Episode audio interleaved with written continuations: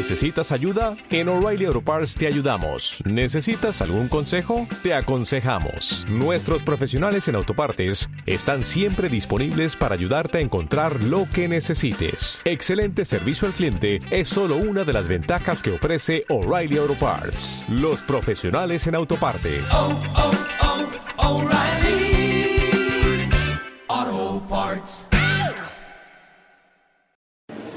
amigos y amigas, yo soy Iván Mourín y os doy la bienvenida a Misteriosamente Misterioso. ¿Vivencias de un escritor más? Para. Normal, muchas gracias Ángela. Esta noche es la noche de los museos y una de las paradas que hemos hecho es en este gran lugar que es la colección de carrozas fúnebres a los pies del cementerio Montjuic. ¿Me acompañáis?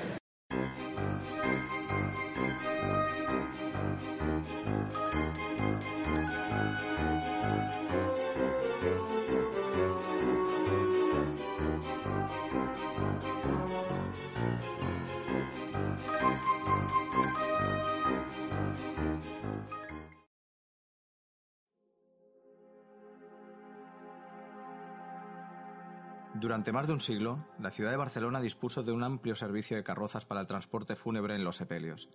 Desde los años 70, Cementiris de Barcelona ha rescatado estas joyas en desuso para una colección que se puede apreciar en un museo especializado a los pies del cementerio de Montjuic.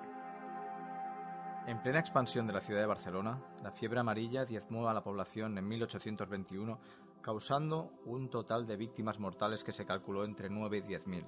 Esto obligó a utilizar por completo el cementerio de Poplanú, reconstruido tras el bombardeo napoleónico de 1808 por el arquitecto italiano Antonio Ginesi y bendecido por el obispo Pau Sitjar en 1819, que se encontraba a las afueras de la muralla, antes solo ocupado por los pobres que fallecían en el Hospital de San Pau y la Santa Creu, y aquellas exhumaciones pertenecientes a otros cementerios.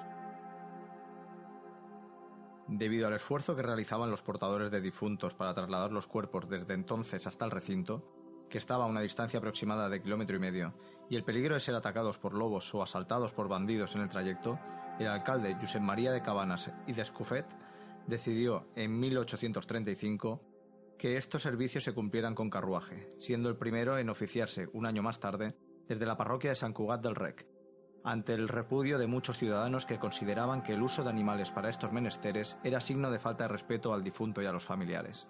Tiempo después, aquel temor y desprecio se convirtió en curiosidad y admiración, haciendo que la población se congregara en las calles para contemplar los opulentos cortejos fúnebres que recorrían las principales calles de la ciudad, como ocurrió en 1902 en el entierro de Yassin Verdaguer, que reunió a unas 300.000 personas, cuando el número de ciudadanos era de 500.000. Joaquín Estrada creó en Barcelona la carroza más lujosa que se usó en la ciudad.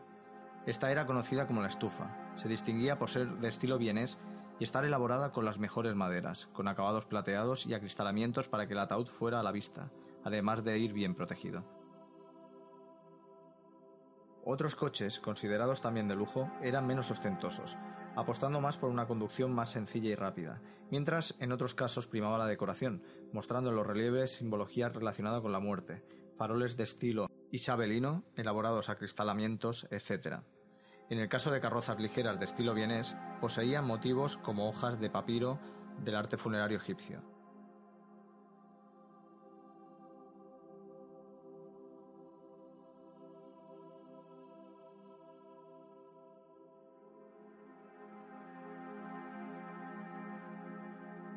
Para los sepelios en tiempos de cuaresma, la Casa de Caridad también disponía de la carroza conocida como gótica, nombre que recibía por ser de color morado y tener una decoración de este estilo.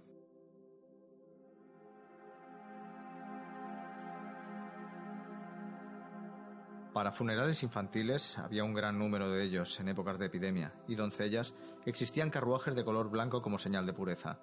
La Angélica Oro y Plata, fabricada en Barcelona, se caracterizaba por el estilo barroco y por ser tirada por cuatro caballos.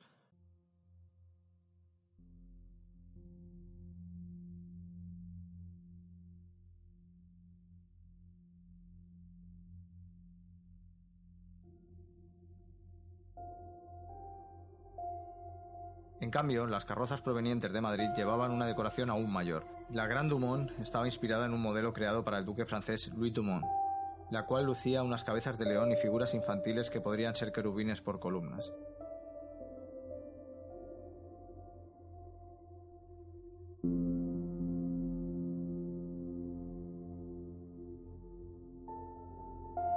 En la imperial la ornamentación no era menor. Cúpula de cristal tallado, búhos en los capiteles, coronas de laureles y relieves dorados.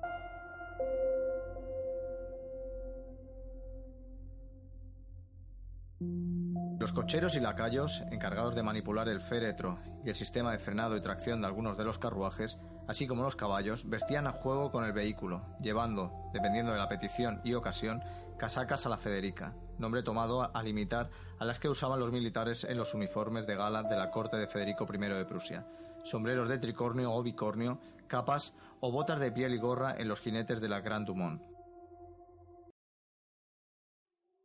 Pero estos servicios no eran para todos los bolsillos. El más caro, según un catálogo de 1875, era el compuesto por una carroza con ocho caballos cuyo precio ascendía a un total de 250 pesetas, a las que se sumaban otras 40 como impuesto del ayuntamiento. Los más baratos rondaban las 40 pesetas, más impuestos, mientras que en los casos de defunción de pobres de solemnidad, el precio era de una peseta y media.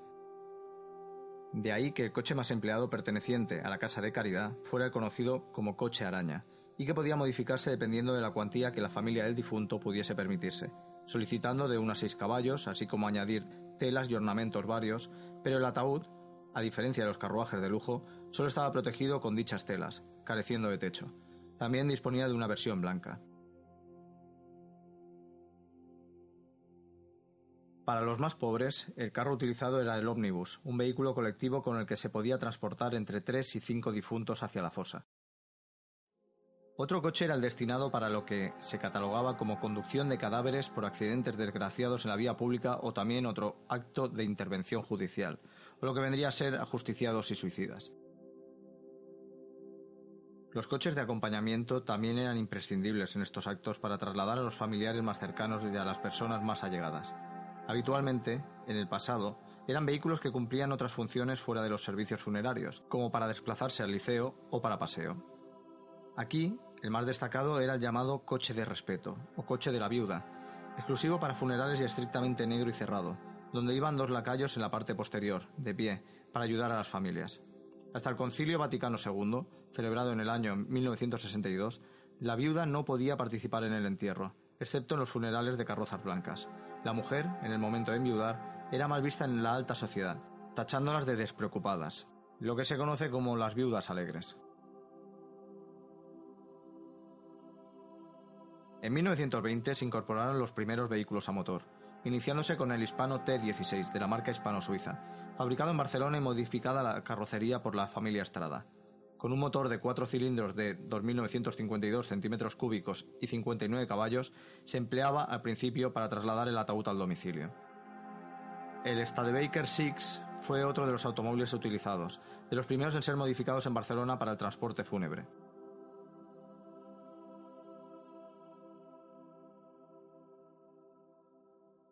De origen americano como el anterior, el Buick Riviera Special 49D se unió a la flota de vehículos en los años 50 fue transformado por los carroceros Ayats de Arbusias, pero el poder de su motor, un V8 de 5.957 centímetros cúbicos, que elevaba el consumo de combustible, junto a la crisis del petróleo, hizo que dejara de usarse.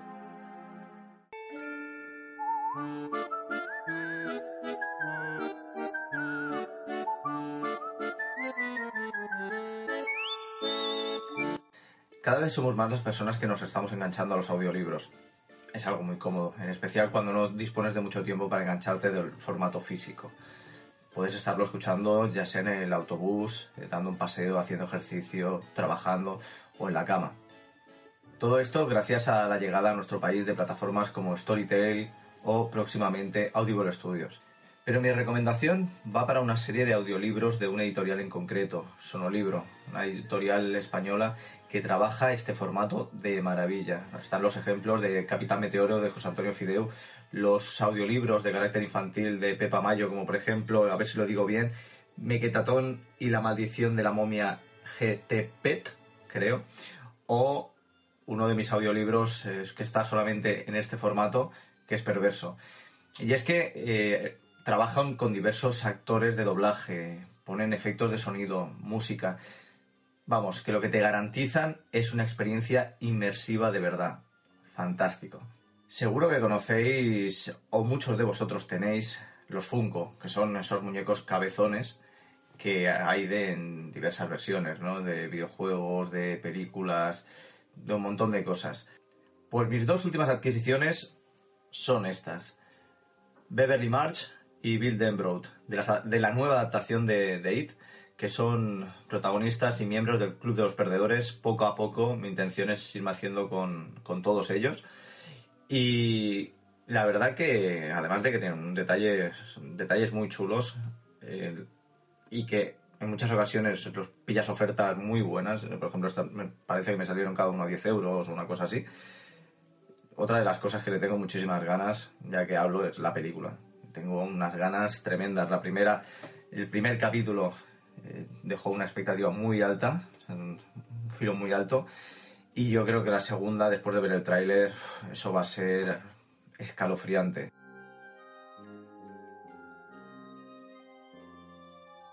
Ya hace muchos años que descubrí la colección de garrozas fúnebres, pero no estaban a los pies del cementerio de Montjuic, sino que se encontraba en los sótanos de las oficinas que tiene Cementerios de Barcelona en Sancho de Ávila.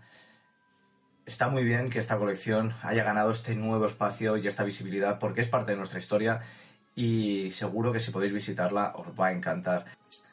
Y mientras tanto, lo suyo será intentar descubrir nuevos museos, nuevas exposiciones, nuevas colecciones que sean prácticamente desconocidas para la gran mayoría del público, pero que seguro que nos va a encantar a todos. Espero que os haya gustado este anexo. Si ha sido así, os invito a que comentéis, a que le deis un like, a que compartáis y si aún no lo habéis hecho, a que os suscribáis al canal. Nos vemos la próxima semana en Misteriosamente Misterioso, Vivencias de un escritor de lo más... Para. Normal. Muchas gracias, Ángela. Hasta la próxima semana.